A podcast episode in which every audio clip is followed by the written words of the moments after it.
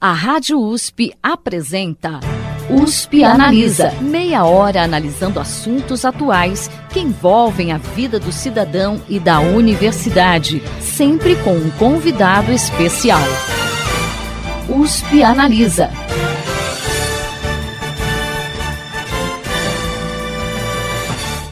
Informação tem sido uma das ferramentas fundamentais para combater a Covid-19. Na guerra entre notícias falsas e conteúdo confiável, a divulgação científica tem um importante papel. Para discutir a atuação dos divulgadores científicos neste cenário de pandemia e isolamento social, o USP Analisa conversa com a editora de ciências do Jornal da USP, Luísa Caires, e com o coordenador do Pint of Science no Brasil e também coordenador de projetos educacionais do Instituto Questão de Ciência, Luiz Gustavo de Almeida. Luiz, Luísa, sejam bem-vindos ao USP Analisa. Muito obrigado, Thaís, pelo convite, é um prazer. Olá, Thaís, olá, ouvintes, obrigada pelo convite. Bom, é inegável que a pandemia de Covid-19 alterou a rotina das pessoas em todo o mundo. Que análise vocês, como divulgadores científicos e também como profissionais ligados a instituições de pesquisa, fazem das mudanças que essa situação trouxe para a divulgação científica no Brasil?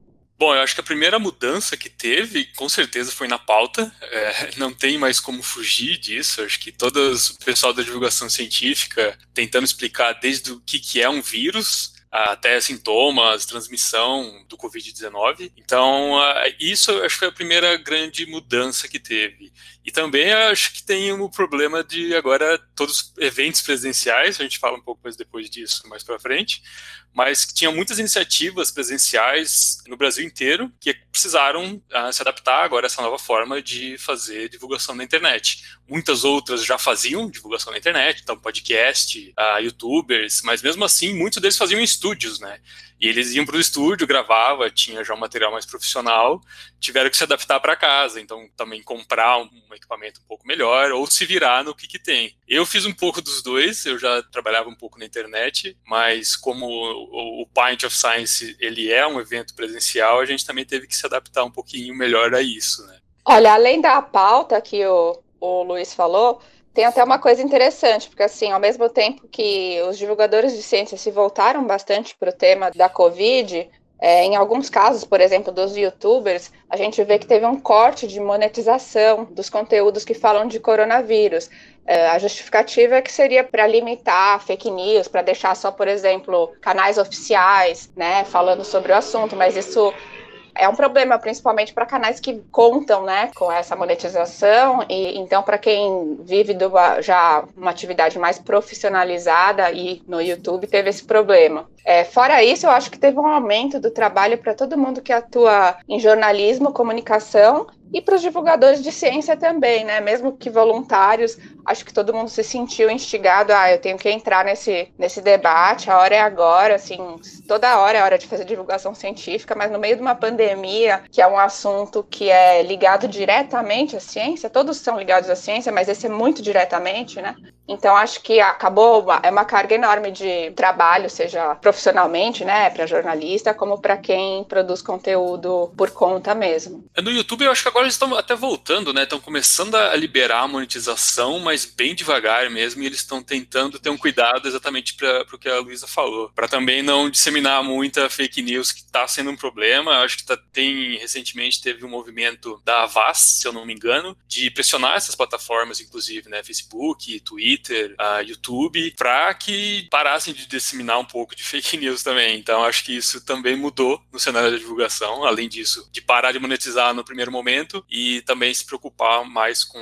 fake news, com notícias falsas sendo disseminado por essa galera toda aí que a gente já conhece. Bom, e uma análise feita logo no início da pandemia pelo biólogo Attila Yamarino, que é um dos divulgadores científicos mais conhecidos no país, levou ao centro do programa Roda Viva da TV Cultura, ampliando aí ainda mais o alcance da fala dele.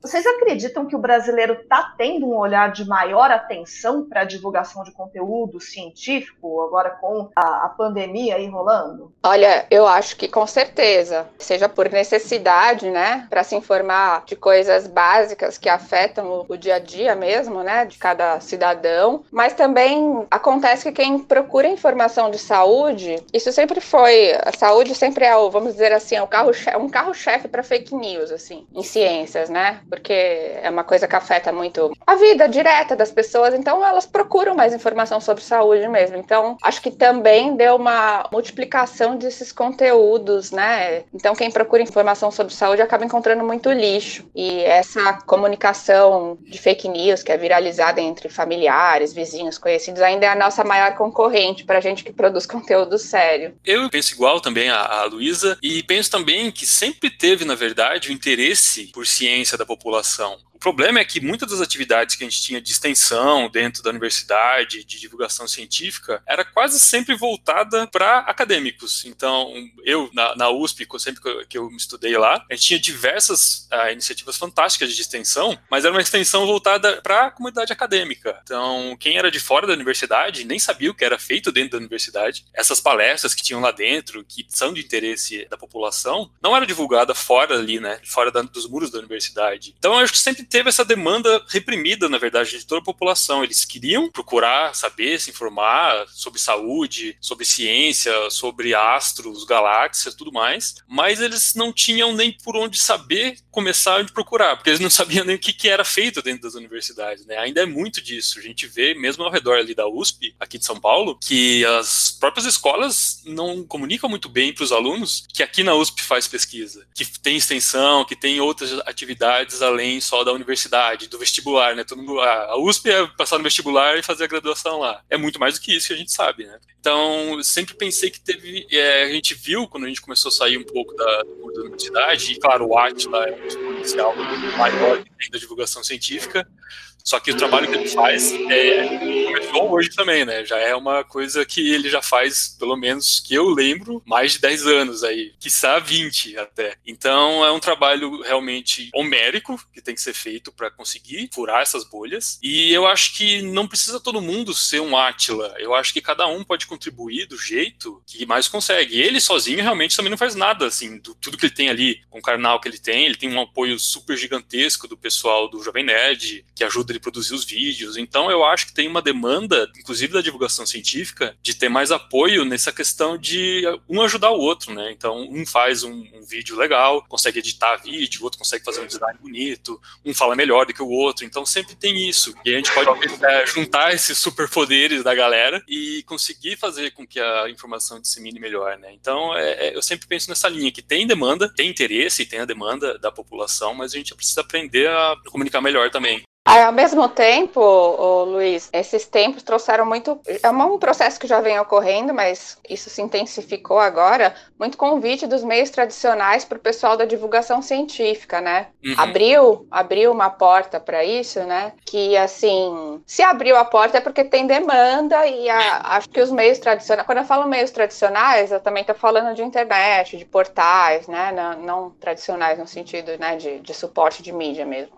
Sim. mas de feitos por empresas de comunicação, né? Então, o UOL, por exemplo, abriu um espaço, convidou, tem vários divulgadores científicos já conhecidos assim do nosso meio que estão atuando, estão tendo participações, né, ou quadros. Então, assim, acho que veio ao encontro tanto da, da demanda reprimida que você falou, como do reconhecimento desses meios, né, que do trabalho bom que o pessoal já fazia e que pode ser de interesse para muita gente. Sim, com certeza. Eu acho que cada vez mais a gente vê pessoas que a gente já conhece dentro da divulgação aparecendo, né? Na Roda Viva, Fantástico, na Globo, em vários outros lugares, SBT. Então a gente realmente acho que colidiu esses dois mundos finalmente, que era uma coisa que a galera da divulgação sempre lutou para fazer isso. Ah, uma outra coisa também, eu acho que é dentro das escolas mesmo, né? Que a gente sempre fala, fica falando, ah, tem que combater o movimento agora a terra plana. Mas na escola, pelo menos eu me lembro, muito tempo atrás, quando eu estava ainda no colégio, que a gente não aprendia aqui, por exemplo, quais as evidências de que a terra não é plana. Então acho que tudo isso converge também, de a gente, é, desde logo do ensino médio, ensino fundamental, a ciência não ser explicada de uma forma chamativa, de uma forma mais atraente. Então é,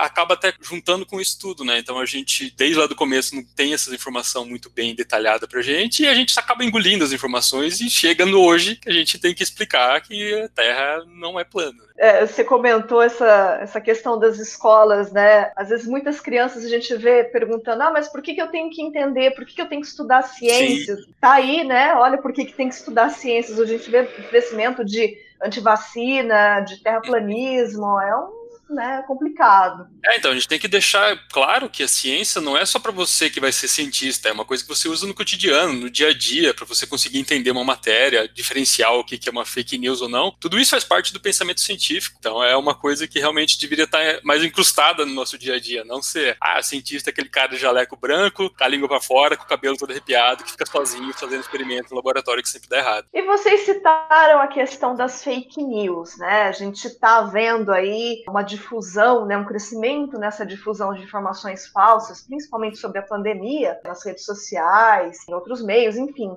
Que avaliação vocês fazem desse crescimento? Acho que vocês já mencionaram um pouquinho a respeito disso, mas eu queria uma, uma, avaliação mais profunda sobre isso. E de que formas vocês acham que a divulgação científica pode auxiliar no combate a essa desinformação? Olha, fake news ainda é um terreno complicado, tem já estudos mostrando uh, algumas estratégias que podem ser usadas para combater, mas digamos que ainda estamos no meio da epidemia, é difícil você ter alguma coisa muito conclusiva. No meio da epidemia de fake news que eu estou me referindo, né? Fazendo um paralelo com a epidemia agora. Então, assim, é uma coisa que a gente está aprendendo na prática enquanto o fenômeno acontece. É, então ainda tem algumas contradições, por exemplo, tem gente que acha que deve se dar voz no debate para as pessoas que têm opiniões não científicas, porque fala que se você calar a pessoa é pior, que cresce, e que você dando voz você tem oportunidade para alguém, por exemplo, é, desfazer né, os argumentos daquela pessoa, alguém que tenha um embasamento. Então outras pessoas já acham que não, que não deve nem se dado esse espaço.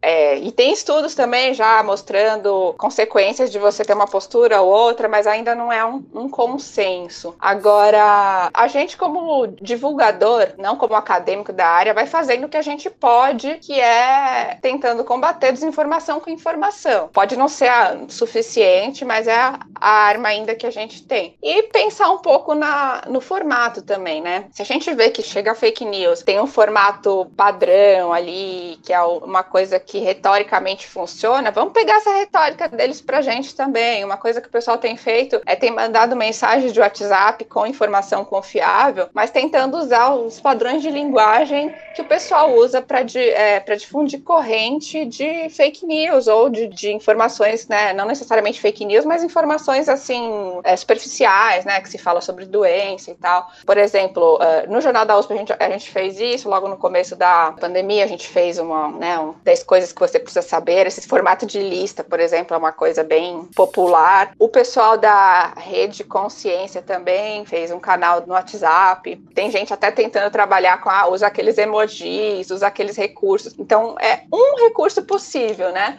Mas por enquanto ainda estamos na praticamente na tentativa e erro aí esperando um pouco mais de embasamento teórico e científico mesmo para poder falar não, uma maneira boa mesmo de combater fake news é essa. Por enquanto a gente vai fazendo o que dá para fazer. É, é, legal que esse assunto é realmente uma coisa de estudo, né? Teve até na USP recentemente, acho que no final do ano passado, é, durante o ano inteiro, na verdade, mas chegou à conclusão do ano passado, um ciclo de estudos sobre o que a ignorância tem a nos ensinar Então era uma galera cabeçuda, assim, sabe? Galera pensando mesmo a respeito do, da ignorância. Então estudar a ignorância, e a ignorância não no sentido de, ah, você é ignorante, sai daqui. A ignorância das pessoas sabe, terem acesso à informação. Então uma conclusão que chegou nesse ciclo é que as pessoas têm acesso à informação. Então não é esse o motivo da ignorância, de você não conhecer os fatos, não recolher as evidências, mas também esse ciclo mostrou que tem várias facetas disso, né? Então tem desde a psicologia com evolução, tentando explicar esse movimento da fake news, que não é, a gente achava que era por conta de falta de informação, mas hoje a gente, 99% da população tem acesso à informação na palma da mão. Então não era esse o problema. Eu acho que um outro jeito também da divulgação ajudar nesse combate é não mostrar só também as coisas bonitas, né, que tem a divulgação. Então a gente fica muito preso a isso às vezes de mostrar qual é a beleza da, da, ciência, o que é super importante, mas eu acho que a gente também tem que começar a bater de frente com esses grupos, e uma das iniciativas que eu admiro muito, e que inclusive foi matéria da, do jornal da USP, feita por uma tal de uma Thaís Cardoso, que é uma super jornalista que eu admiro aqui. Ah, meu Deus! falando de um grupo né, da USP mesmo, a, o João Rafael está encabeçando esse grupo, ali do Instituto de Estudos Avançados da USP, de Ribeirão, da União Pro Vacina, né, do UP, UP Vacina. Eles estão dentro do Facebook combatendo essa galera de movimento anti-vacina, que é incrível. Eu entrei um pouco nos comentários ali de vocês, e, meu, é, sabe, é uma outra camada assim, de desinformação. É, parece que é proposital, tem algumas pessoas que estão ali realmente para disseminar que vacina causa autismo, que a, tem um plano global de controle de população mundial, tudo relacionado à vacina. E o Facebook dá plataforma para isso. Os grupos estão lá, estão abertos, qualquer um pode participar. Então, o que o pessoal aí da USP de Ribeirão e o João Rafael Fei estão fazendo é isso, é expor esses grupos e aí, acho que a matéria até que a Thaís fez teve uma repercussão muito grande ah, na mídia nacional no meio da pandemia de coronavírus, né? Para você ver como tem espaços ali que a gente ainda precisa preencher. Então, eu acho que vale super a pena a gente debater contra essas pessoas e sempre que tem no jornalismo, né, de escutar duas opiniões diferentes, eu acho que em ciência a gente tem que tomar muito cuidado com isso e não é todos os casos que a gente tem que levar ao pé da letra esse, essa coisa, né, de levar a escutar opiniões contrárias. Por exemplo, para vacina, está muito mais tá claro que a gente não precisa escutar movimentos anti-vacina. A gente precisa aprender como que eles estão fazendo, mas sem dar muito palanque. E as mídias sociais precisam ajudar nesse movimento também. Por isso que aquele movimento da Vaz aí, que eu acho que é muito importante para tentar cobrar as mídias sociais, corta um pouco o alcance dessa galera. É, eu achei um pouco assustador até essa pesquisa da Avaz, né, que sete em cada dez brasileiros acreditam em notícias falsas sobre vacinas, no caso, né? É, vocês acham que se, uh, de repente, a população tivesse uma compreensão melhor do método científico, de como se faz ciência, de repente a gente conseguiria até combater um pouco melhor as fake news? Ah, isso com certeza. É que né, as soluções, entre aspas, que a gente está tentando suscitar aqui, são soluções paliativas para combater um fenômeno quando ele já está ali na ponta, né? Agora, essa parte de base, de trabalhar de alfabetização científica, é, com certeza faria toda a diferença. É, é, é uma das coisas que, além do, do Paint, a gente tenta mais popularizar e mostrar a beleza da ciência, que, como eu falei, é importante, o que, que ela é legal, mas pelo Instituto Questão de Ciência, a gente está mirando exatamente nisso, dos projetos de educação que eu vou começar a encabeçar agora, eu já estou desde o ano passado estudando um pouco melhor, é, é, mais pensando nisso mesmo, de educar desde criança, ensino fundamental, ensino médio, o pensamento crítico, o pensamento científico. E aí, uma forma de fazer isso dentro do ambiente escolar, engajando com todas as outras disciplinas, que dá para fazer isso, é muito complicado, mas é uma coisa que tem que começar desde cedo, porque ah, o método científico, todo pensamento científico, ele não é nada intuitivo, não é assim, ah, eu estou vendo. Se fosse intuitivo, a gente acreditaria que ah, o Sol está girando em torno da Terra, né? Porque a gente fica olhando o Sol, ele passa de manhã, ele nasce no lado, à tarde ele se põe do outro. Então, não é nada intuitivo algumas coisas na ciência, e é isso que a gente precisa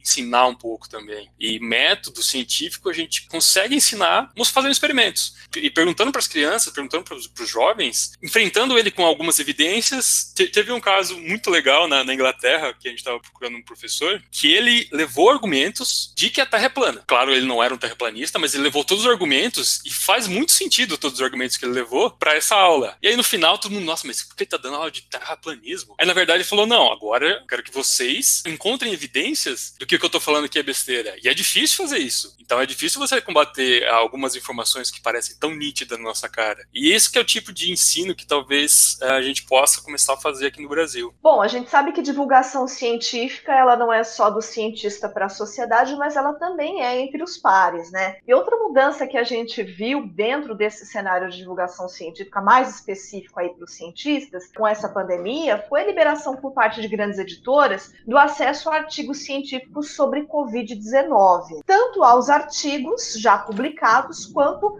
aos pré-prints, que são artigos que ainda não foram uh, analisados, não, não, passou por uma revisão completa de outros pesquisadores. A gente sabe que nem sempre a população leiga acessa diretamente esse material, mas uh, ele acaba tendo uma certa divulgação pelos veículos de comunicação em geral também, que acabam né, usando como fonte de informação esse material. Vocês acham que o fato desse material que ainda não foi analisado por outros pesquisadores está disponível, está aberto, é algo positivo, porque está de repente fomentando mais a divulgação, ou pode se tornar também fonte de desinformação? Eu parto do pressuposto que o conhecimento sempre tem que ser aberto. A gente não tem que pensar ah, isso aqui vai, vai gerar tal confusão e vamos conter a informação. Eu acho que tudo pode se tornar sempre fonte de desinformação, mas como um todo eu acho um fenômeno positivo. O paper da cloroquina, que foi o primeiro maior no Brasil, aquele da Prevent Senior, que tinha vários problemas, ele foi divulgado em tudo quanto